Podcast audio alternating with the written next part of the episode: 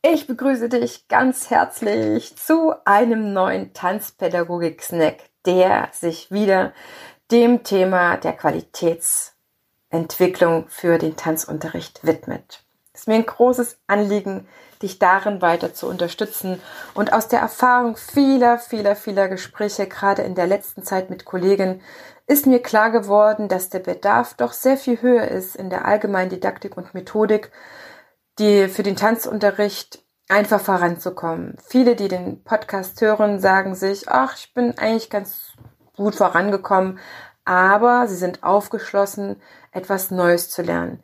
Ich denke, Tanzunterricht in vielerlei Hinsicht nochmal neu forsche auf dem Gebiet der Neurodidaktik. Das ist der Bereich, der sich damit beschäftigt, wie wir von Natur aus lernen, wie unser Gehirn von Natur aus lernt und wie wir diese Erkenntnisse in das angeleitete Lernen, das ist das, was wir im Tanzunterricht ja machen, einbringen können. Und ich freue mich sehr, dass du eingeschalten hast, dass du neugierig bist, dass du offen bist und wir wieder so die nächste halbe, dreiviertel Stunde miteinander verbringen können. Und ich setze voraus, dass du die Folge mit der Methodenvielfalt gehört hast. Ich bin Expertin für allgemeine Didaktik und Methodik fürs Tanzunterrichten und kann dir viele Wege zeigen, wie es grundsätzlich gut funktioniert, beziehungsweise sehr gut funktioniert. Was du dann für deinen Tanzstil ähm, daraus machst, wie du das adaptierst, das ist dann deine Aufgabe. Und ja, wir müssen alle unsere Aufgaben erledigen. Das heißt, ich befähige dich gerne dazu, deinen Unterricht zu entwickeln. Und am Endeffekt muss es jeder Tanzlehrer dann doch selber machen. Denn jeder entwickelt sich als Tanzlehrer, als Tanzpädagogin ja hin zu einem bestimmten Charakter mit einer Werkzeugkiste, die er dann für seinen Unterricht nutzen kann. Und ich will dafür sorgen, dass deine Werkzeugkiste heute wieder ein weiteres Tool hat. Und wir beschäftigen uns mit dem Thema der Qualität deiner Bewegungsdemonstration.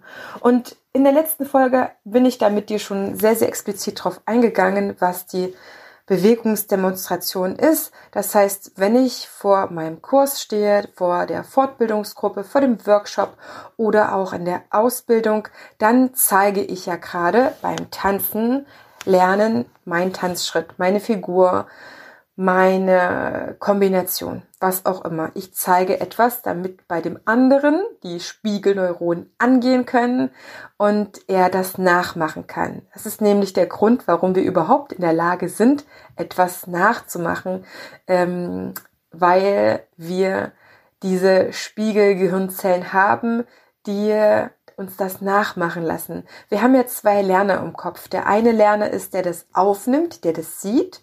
Und der andere ist, dass der dann den Bewegungsapparat, den Muskelapparat dazu mit, ähm, mit Informationen oder Befehlen versorgt, was jetzt zu tun ist. Ja, wir sehen, der eine hebt den Arm und dann ist unser erster Lerner, aha, der andere hebt den Arm und unser zweiter Lerner kriegt die Information dann vom ersten Lerner, jetzt hebe du deinen Arm. Den linken zum Beispiel. So funktioniert das ganz runtergebrochen. Mir ist ganz wichtig, ich habe das, glaube ich, in den letzten Folgen noch gar nicht so explizit erwähnt, dass ich mit dir in der Form spreche, die wir Tanzpädagogen, Tanzlehrer gut verstehen.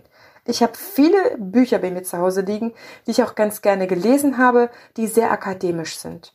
Und ich muss hier keinen keinen Doktorandenpreis gewinnen. Ich möchte die Übersetzerin sein von der Wissenschaft in die Praxis. Das ist ein, eines meiner Lieblingsthemen, was mich eigentlich schon im Studium begleitet hat, der Erziehungswissenschaft, ist immer diese Diskrepanz, ist immer diese, ich weiß nicht, alte Fede ist es bestimmt nicht, aber immer dieses Hin und Her, was ist wichtiger, Theorie oder Praxis?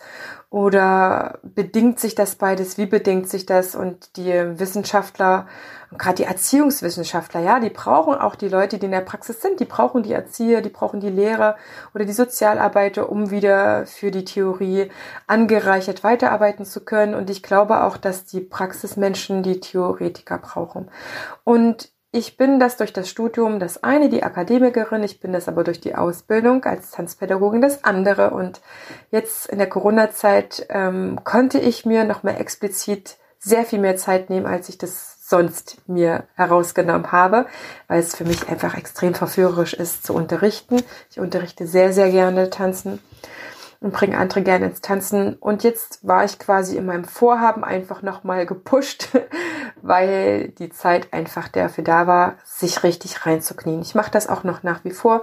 Sehr wahrscheinlich ist das auch ein Prozess für mich, der niemals endet, weil die Neurodidaktik ein unfassbar spannendes Feld ist und weil ich das Gefühl habe, dass in den, in den nur letzten Jahren einfach wieder so viel an Wissen entstanden ist, dass ich das alles gerne verdauen möchte und dass ich das gerne übersetzen möchte und gerade für den Bereich der Tanzausbildungen.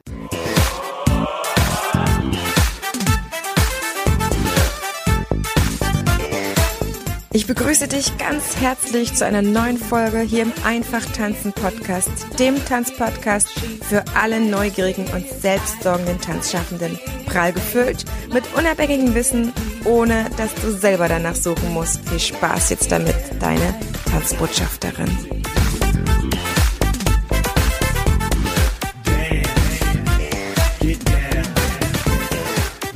Allgemeine Didaktik und Methodik fürs Tanzunterrichten nimmt meistens einen sehr, sehr, sehr kleinen Platz in unseren Tanzausbildungen ein. Manchmal auch äh, ist er gar nicht vorhanden, denn ich sehe das ja, welchen Stellenwert das hat, wenn ich die ganzen Inhalte der Tanzausbildungen, die ich für mich wirklich regelmäßig scanne, da wiederfinde. Es ist oft drin, aber manchmal stehen auch nur zwei oder vier Stunden drin. Und was kann man denn da bewegen? Das ist relativ wenig. Vielleicht ist es aber auch so, dass es vorher niemanden gab, der sich darauf spezialisiert hat. Und wenn ich darüber nachdenke, dass ich ja auch immer verführt bin, Tanzunterricht eher zu geben, als den in der Theorie zu überdenken, dann weiß ich auch warum. Es ist uns Tanzschaffenden oder auch Tanzunterrichtenden einfach, ja, eine Herzensangelegenheit oder auch ein eigenes Bedürfnis, selber viel zu tanzen und auch uns über das Tanzen zu profilieren. Entweder indem wir selber Wettkämpfe gewinnen, Medaillen, Nadeln oder das Ganze durch unsere Crew, die wir vielleicht leiten, unsere Groups, unsere Teams. Ähm, ich kenne genügend Tanzlehrer, die sind selber noch Tänzer und verdienen auch noch als Tänzer ihr Geld. Also wollen wir Tanzschaffende, Tanzunterrichtende uns sehr oft auch im Tanzen profilieren. Und das, was ich mache, ich sage, ich finde das Feld so spannend dass mir das jetzt mal egal ist, wie weit ich mich da tänzerisch profilieren kann. Ich muss das gar nicht mehr. Ich habe jahrelang als Tänzerin gearbeitet. Für mich war das eine ganz wertvolle und schöne Zeit und auch spannende und aufregende Zeit. Aber für mich ist der Schwerpunkt eindeutig zur tanzpädagogischen Arbeit gegangen. Deswegen habe ich ja auch im April die eigene Tanzschule geschlossen, weil ich jetzt einfach sehr viel mehr Raum dafür habe und ich nicht mich um die Organisation kümmern muss, sondern einfach um die Qualitätsentwicklung meines Unterrichtes. Und das gebe ich unfassbar gerne weiter. Warum gebe ich das gerne weiter? Weil wir äh, in einem Boot sitzen, aus meiner Sicht, nämlich wir wollen so viele Menschen wie möglich fürs Tanzen gewinnen, dauerhaft gewinnen und ihr Leben dadurch bereichern. Davon bin ich überzeugt. Und wenn das ein Tanzlehrer nicht mehr als seine Vision hat, dann fehlt ihm, glaube ich, ganz, ganz viel. Bei mir bist du auf jeden Fall genau richtig, wenn du auch so ein bisschen diese Vision hast, wenn du Lust hast, deinen Unterricht weiterzuentwickeln. Und lass uns da mal reinstarten, was für mich die Qualität meiner Bewegungsdemonstration bedeutet. Die Bewegungsdemonstration ist also das, was wir machen, wenn wir etwas vorzeigen, wovon wir uns erhoffen, dass die anderen das nachmachen. Ein Schritt, eine Figur, eine Bewegung, eine Kombination. Wir können hauptsächlich Tanzen dadurch beibringen, dass wir das wenigstens vormachen, was die anderen auch tun sollen. Wichtig ist auch natürlich, wie wir das mit unseren Worten begleiten. Das haben wir im letzten, äh, in der letzten äh, Tanzpädagogik-Folge schon gemacht. Jetzt geht es darum, wie können wir eben die Qualität unserer Bewegungsdemonstration steigern? Und da möchte ich mit dir ein paar Sachen einfach feststellen, die die Neurodidaktik schon längst äh, zusammengetragen hat, um die nochmal zu wiederholen und auch Sachen teilweise, die durch meinen eigenen Unterricht sich bestätigt haben, genährt haben und auch immer wieder von so vielen Kollegen sich bestätigen, mit denen ich ja aktuell nach wie vor in regen Austausch sein darf. Umso deutlicher wir etwas zeigen, umso besser können die Spiegelneuronen unseres Tanzschülers anspringen. Deutlich heißt also nachvollziehbar in einem angemessenen Tempo. Und da muss es noch nicht mal darum gehen, dass wir das mit Worten begleiten. Das heißt erstmal nur, schaut mal, was wir jetzt machen werden, das zeige ich euch ganz kurz. Und bitte schaut nur hin, macht es noch nicht nach. Warum ist es sinnvoll? Weil der erste Lerner von unserem Tanzschüler dann erstmal die ersten Informationen bekommt. Es ist eine super Möglichkeit, alle mitzunehmen, indem wir ihnen erstmal zeigen, was wir jetzt als nächstes lernen werden, welche Bewegung wir in den Körper aufnehmen oder entwickeln wollen. Dann ist es total sinnvoll, unsere Bewegung von verschiedenen Seiten zu präsentieren, zu zeigen und auch wenn ich mehrere Reihen habe, die Reihen zu wechseln, damit alle gut sehen können. Warum ist das wichtig? Das ist wichtig für unser 3D-Sehen. Deswegen ist es so schwierig vom Bildschirm zu lernen, weil ich da nur eine platte Ebene habe, weil ich nicht sehe, wie es tatsächlich räumlich ist. Das ist der große Vorteil von Live-Unterricht. Die Menschen sehen einfach ganz direkt vor sich, was ihr Körper selber als nächstes sehr wahrscheinlich zu tun hat oder vorhat. Und auch wenn ich mich da drehe und alle alles gut sehen konnten, dann schaffe ich die optimalen Voraussetzungen, dass der andere ähm, genug Futter für seine Spiegelneuronen bekommen hat und der zweite lerne jetzt die konkreten Anweisungen in den Muskelapparat geben kann, was jetzt zu tun ist. Und ich weiß, dass das nicht immer alle machen, Tanzlehrer, dass sie einmal das zeigen, einmal schnell und zack, zack, muss es der andere nachmachen. Ich sag dir, wie das Optimale angeleitete Lernen stattfindet, fürs Gehirn herausgenommen mit ähm, wichtigen Infos vom natürlichen Lernen, um dann einfach jetzt im angeleiteten Lernen optimal das Lernen zu ermöglichen. Ich sage nicht, dass das, was du bisher gemacht hast, falsch ist. Sage ich nicht. Das hat für dich funktioniert, das hat für deine Tanzende funktioniert. Du hörst diesen Podcast, diese Episode ganz explizit, weil du neugierig bist, wie es noch besser läuft. Und das teile ich dir heute. Beim Paartanz oder auch beim Partnering macht es total Sinn, erst dem einen das zu zeigen, der Herr oder dem Leader und dann dem anderen, dem Follower und dann der Dame. Warum ist es sinnvoll? Ich zeige auch den Herren das zuerst, weil die Herren in der Hinsicht etwas benachteiligt sind, dass sie äh, meistens nicht so viel Kontakt zu Tanzen hatten, vielleicht durch Tanzshows oder ähm, durch Live-Geschichten. Frauen schauen sich das eher mal an. Das bevorteiligt die schon, was das angeht. Ähm, und sie haben aufgrund ihrer Weise zu lernen einfach das optimale Lernen, wenn sie nacheinander lernen können. Wenn sie erst das eine sehen, dann das andere, wenn sie es langsam machen dürfen, dann ein bisschen schneller, dann erst äh, ohne Musik und dann mit Musik, dann lernen sie optimal. Sie lernen auch sicherlich, äh, wenn du das alles nicht berücksichtigst, gar keine Frage. Aber mir geht es darum, möglichst alle im Unterricht mitzunehmen und sie alle mit Freude ins Tanzen zu bringen. Ja, ich möchte, dass alle hinterher lächeln. Ich möchte, dass die Bock haben, wiederzukommen und einen Kurs buchen nach dem anderen. Das ist mein Ziel. Und das, was ich noch beachten muss bei meiner Bewegungsdemonstration, sind die Aspekte wie Räum, Raumrichtung, wie die Ausrichtung zum Tanzpartner oder natürlich zum Gruppenmitglied, wenn wir in der Gruppe sind, dann muss ich die, den Bezug zur Musik beachten. Ne, in welchem Takt wird das getanzt? Wann werden die Schritte auf welchen Takt gesetzt? Auf welchen Beat? Ähm, ich beachte auch die Führung beim Paartanz und die Körperausrichtung zueinander und die Ausrichtungen ähm, in verschiedenen Teilen vielleicht des Tanzes. Das heißt, wenn ich möchte, dass die Paare am Anfang erstmal sicher sind, dann sollte ich die Figur so zeigen, die meisten unterrichten auch immer zum Spiegel, ich mache das genauso, dass erstmal die Ausrichtung zu einer Seite hin stattfindet. Und nach und nach nehme ich verschiedene Raumrichtungen. Dann fange ich damit an, sie das Ganze mal nach hinten oder in die eine Seite, die andere Seite zu tanzen. Das ist etwas sehr, sehr Wertvolles, was unser Gehirn auch wieder neu anspricht. Das heißt, hier kannst du ganz viel dann Differenzierungsarbeit leisten indem du, wenn du merkst, ein Paar, den du das schon in die eine Richtung gezeigt hast, dann sagst du, okay, jetzt tanzt jetzt erstmal in die andere Seite. Ich zeige euch das mal andersherum und dann tanzt es andersherum. Oder die sollen jetzt an einem anderen Platz tanzen. Schon ist der Anspruch wieder gestiegen. Das heißt, das ist die Qualität deiner Bewegungsdemonstration. Die ist ausschlaggebend und wirkt sich direkt auf deine Tanzschüler aus.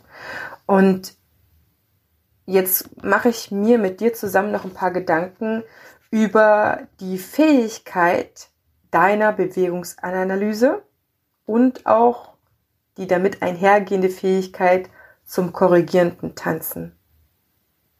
Was meine ich damit? Die Bewegungsanalyse.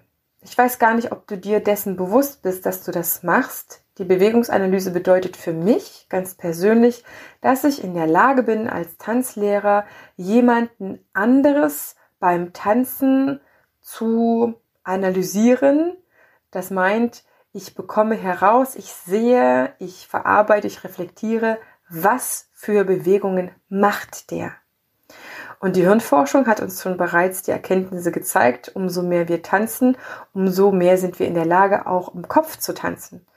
Wenn ich eine Choreografie entwickle, dann kann ich das fast ausschließlich im Kopf. Ich muss da ähm, natürlich je nachdem, was für ein Level das am Ende haben soll, aber ich brauche so gut wie gar nicht mehr für viele Sachen, gerade im Kindertanzen, ähm, mich nicht mehr selber bewegen. Dann habe ich eine Choreografie im Kopf entwickelt. Ich habe im Kopf getanzt.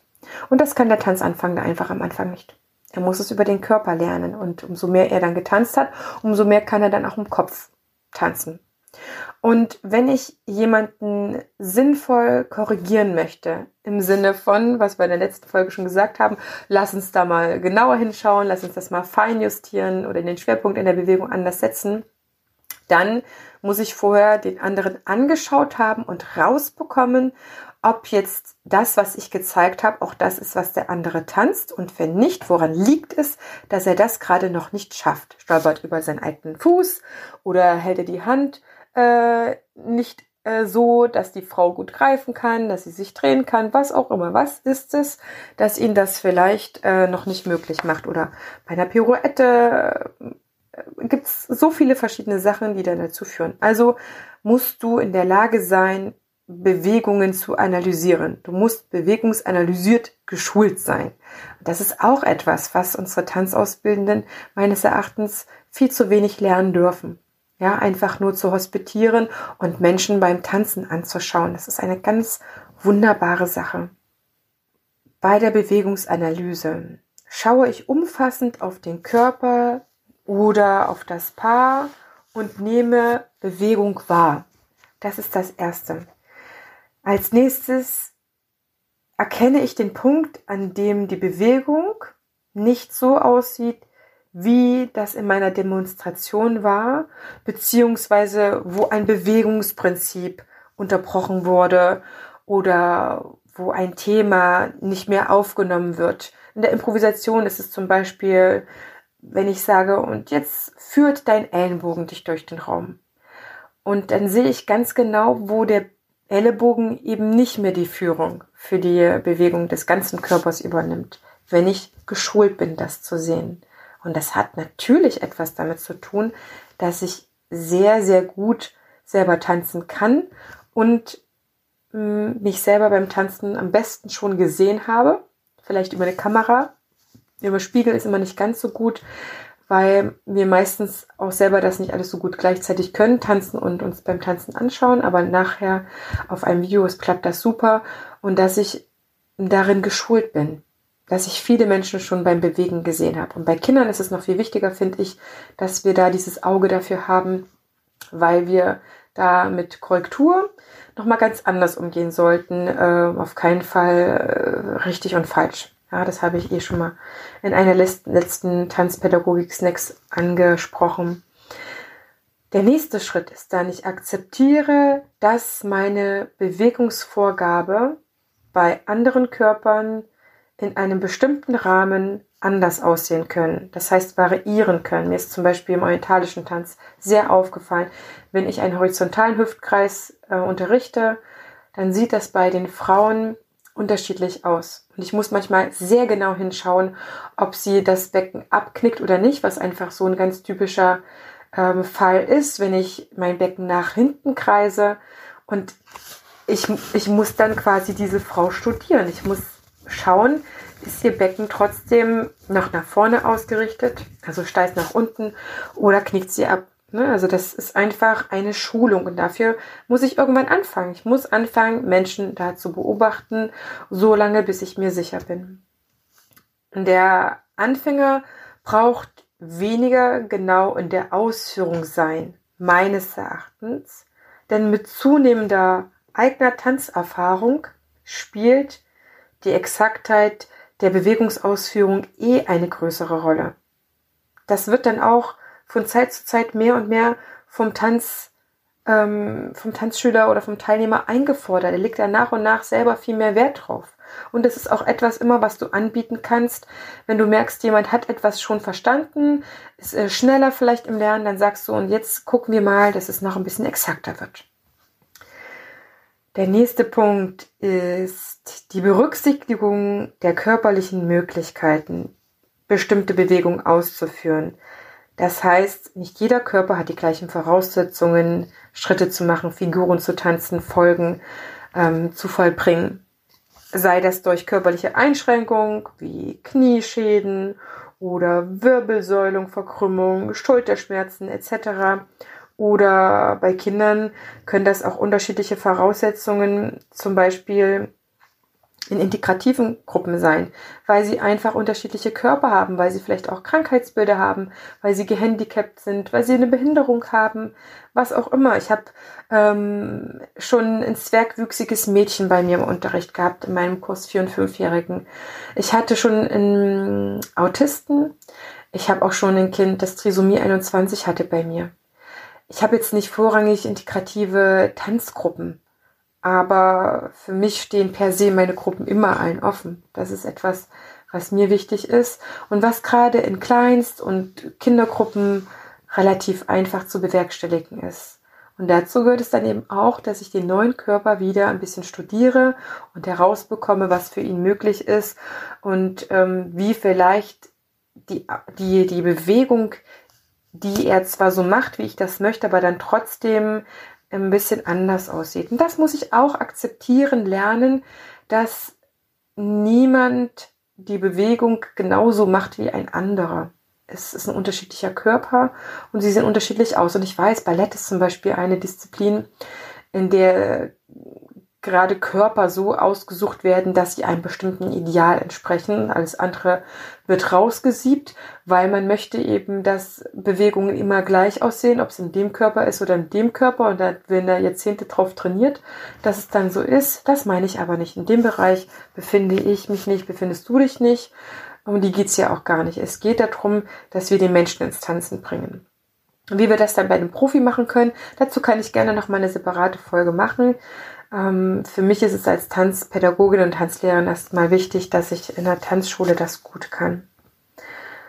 Der nächste Punkt, jetzt sind wir schon bei 1, 2, 3, 4, 5, 6, ist sehr, sehr wichtig. Hemmung und Scham gehören mit zu den unterschätzten Faktoren, wenn es darum geht, dass ein anderer das an Bewegungsumfang zeigt, was er eigentlich zeigen könnte. Es gibt Menschen, die trauen sich einfach nicht so zu bewegen, wie sie sich bewegen könnten. Auch das muss ich immer mit in Erwägung ziehen, dass ich den anderen, statt davon auszugehen, dass er das falsch macht, motiviere, dass er das Beste aus sich herausholt. Ja, da bin ich wieder beim Feinjustieren, beim Genausein, beim, beim Technikfeilen. Und jetzt schau mal, ich weiß, dass du das kannst. Probier es jetzt nochmal mit dem Arm höher, mit einem gestreckteren Bein, mit einem äh, höheren Passé, mit einer noch schnelleren Drehung, was auch immer. Das sind nur Beispiele, weil ich bewege mich ja in vielen Tanzstilen und in vielen Altersgruppen mit, ähm, mit dem, was ich an Tanzunterricht schon geben kann. Das meint es, dass wir immer berücksichtigen müssen, gerade wenn wir korrigieren wollen, dass ein anderer Körper es vielleicht noch nicht so zeigt, wie er es könnte und sich Bewegung auch immer entwickelt. Das heißt, am Anfang ist die natürlich noch nicht so wie von jemandem, der das schon zehn Jahre macht. Das muss ich immer in meine eigene Toleranz einbauen.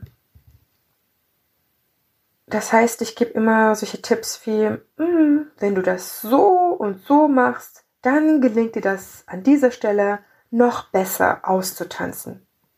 Das sind so ein paar Sätze, die kannst du dir super gerne aufschreiben. Übernimm die sehr gerne. Die helfen. Die helfen dir, weil du nämlich weißt, was du jetzt formulieren kannst, um denen was zu sagen, was sie motiviert. Die helfen auch vor allen Dingen den anderen, weil er sich in seinem Lernprozess begleitet führt und nicht ausgebremst, indem du ihm irgendeinen Spruch drückst nach dem Motto, das ist aber falsch, dann muss man mal komplett anders machen. Oder du kannst ja sagen, was ich in der letzten Folge schon meinte, im letzten ähm, Tanzpädagogik-Snack.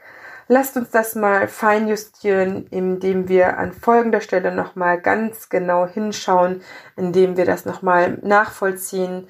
Und wichtig ist immer für mich das A und O. Und da schließe ich schon an dieser Stelle. Da ist eigentlich schon das Bewegungsthema grob abgehandelt, so dass du dir auf jeden Fall jetzt schon viele Sachen rausnehmen kannst und auch reflektieren kannst, wie du das machen möchtest. Das A und O für mich ist immer, ich muss für mich erstmal überprüfen, habe ich das Bestmöglichste getan, damit der andere mich gut verstehen konnte oder eben nicht. Und was muss ich dann tun, damit der andere das noch besser versteht? Muss ich es langsamer erklären? Muss ich es genauer zeigen? Muss ich es von unterschiedlichen Bereichen zeigen? Das bedeutet für mich die Kompetenz eines Tanzlehrers, dass er selber erkennt, anhand wie sich seine Gruppe verhält, wie er seinen Unterricht jetzt anzupassen hat, damit alle lernen können. Denn eins kannst du sicher sein. In der Freizeit kommen alle freiwillig und wollen bei dir lernen. Wer schon eine Probestunde gebucht hat, der möchte lernen. Das ist für mich prinzipiell eine der wichtigsten Erkenntnisse. Überprüfe dich, ob du schon alles getan hast, um dich verständlich zu machen. Das zweite ist, das Lernen am Modell, du bist ja das Modell, in dem Sinne das lebende Modell, braucht immer Zeit und ist, wenn es Zeit bekommt, auch immer sehr erfolgreich. Und die dritte Erkenntnis für mich, der häufigste Störfaktor beim Tanzunterrichten ist meist der Tanzlehrer selber. Das ist das, was ich schon kurz erwähnt hatte. Entweder ist er zu schnell in seinen Erklärungen, zu hektisch, zu unkoordiniert oder auch in seinen Erklärungen zu unkonsistent, unvorbereitet, ihm fehlt der Fokus auf das Ziel der Stunde, das sind alles solche Sachen, die du vermeiden solltest. Ich gehe da auch nochmal in einem späteren, ähm, in einer späteren Folge darauf ein, was nochmal so Unterrichtsstörungen sind. Inkonsistent meine ich vor allem, dass er keine, dass du keine didaktische Reihenfolge hast, wie du standardmäßig, sage ich jetzt wirklich mal, Dinge erklärst, weil das bietet Verlässlichkeit. Wenn ich weiß, wie immer was erklärt wird, dann bin ich ganz entspannt, da weiß ich, eine Vorgehensweise dahinter. So machen wir das immer und das führt auch immer zum Erfolg. Und manchmal ist auch eine, mm, wie soll ich sagen, eine schlechte, aber gleichbleibende Reihenfolge besser, als es mal so zu erklären und mal so zu erklären und so mal so zu erklären. Das für mich macht Qualität von Tanzunterricht aus. Und das sind schon viele Sachen auch, die wir unseren äh, Tanz-Azubis ja, erklären können, die die auch schon verstehen, die sind ja nicht dumm. die können schon sehr viel, wir könnten ganz, ganz viel den schon da vorwegnehmen, dass sie das äh, in Ruhe entwickeln können. Ähm, und die vierte prinzipielle wichtige Erkenntnis für mich ist, der Tanzschüler, der Teilnehmer, der Lerner lernt mit Körper und Verstand. Daher bieten wir ihm einen ausgewogenen Gemix an Demonstrationen, Erklärung, Adaptionsmöglichkeit, Verinnerlichung.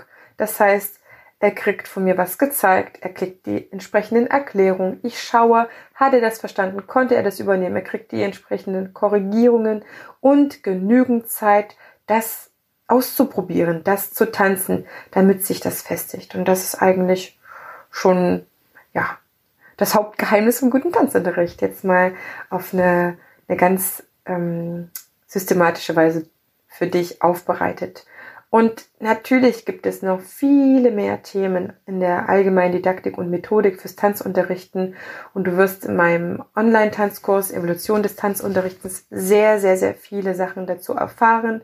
Wir werden die zusammen erarbeiten es ist mir sehr wichtig, dass da eine hohe Systematik dahinter steckt.